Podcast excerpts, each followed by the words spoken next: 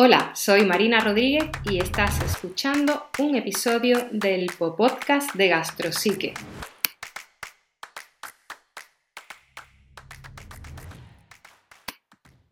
Hola, te doy la bienvenida al episodio introductorio del podcast de Gastrosique. Con este episodio quiero dejar claro qué va a ser esta criatura que tengo entre manos. Eh, digamos que este es un podcast un poco raro, pero bastante normal. Lo primero, el nombre. Podcast de Gastrosique. Eh, es un claro juego de palabras, obviamente, que incluye el popó, la caca. ¿Por qué? Pues porque quiero que hablemos de caca. De hecho, mm, verás que en cada episodio encontrarás una sección final eh, que se repite, en la que vamos a hablar de caca con cada invitado o invitada que, bueno, pues que acceda a venir a este escatológico espacio. ¿Y por qué hablamos de caca? Pues porque es necesario y porque es un problema. Es necesario empezar a humanizar la caca, mm, hacerla una conversación pues normal, liberarla de tanto pudor, de tanto ocultismo.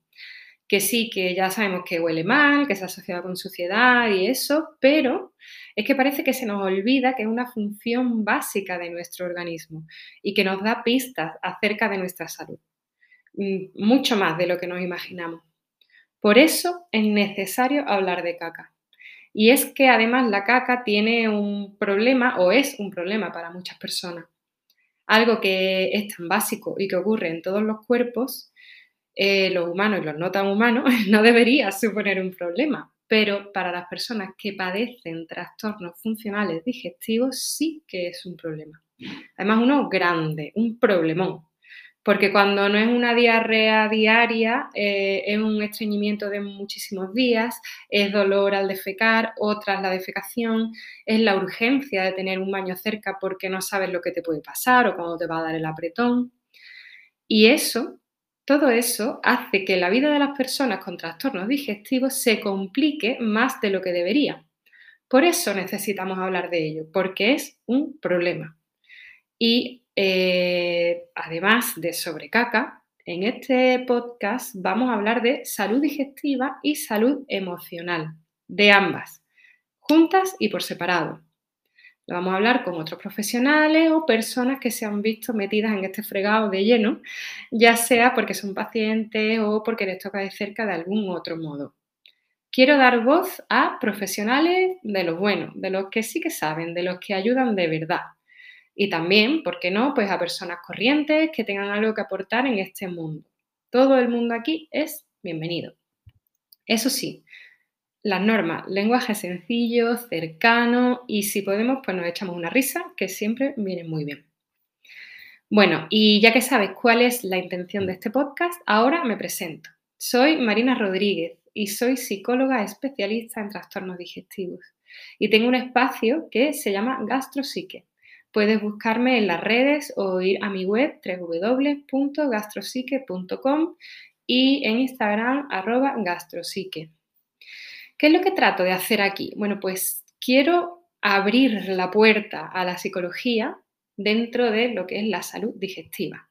¿Por qué? Pues porque cada vez hay más problemas de este tipo diagnosticados, e intolerancias alimentarias, sobrecrecimientos bacterianos, disbiosis, parásitos, intestino irritable, bueno, en fin, un sinfín de problemas que no podemos considerar solo trastornos digestivos, sino que también tienen un componente emocional súper importante.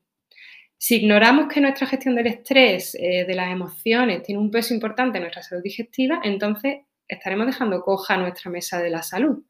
Es como no prestar eh, atención a una parte fundamental y súper importante poder recuperar esa salud. Así que por eso es tan importante que las personas que padecen este tipo de trastornos, además de saber qué tratamiento tienen que tomar, qué dieta deben hacer, sepan que tienen que hacer algo con sus emociones y con su estilo de vida.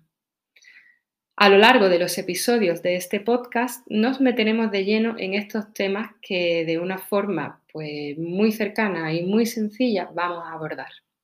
Para que todo el mundo se entere de lo importante que es no olvidar que nuestro cuerpo es un todo y funcionamos de una forma coordinada, no cada órgano por un lado, las emociones por otro, el sistema digestivo por un lado o el sistema nervioso por otro. No, vamos de la mano todos juntos, somos un cuerpo y, una vida.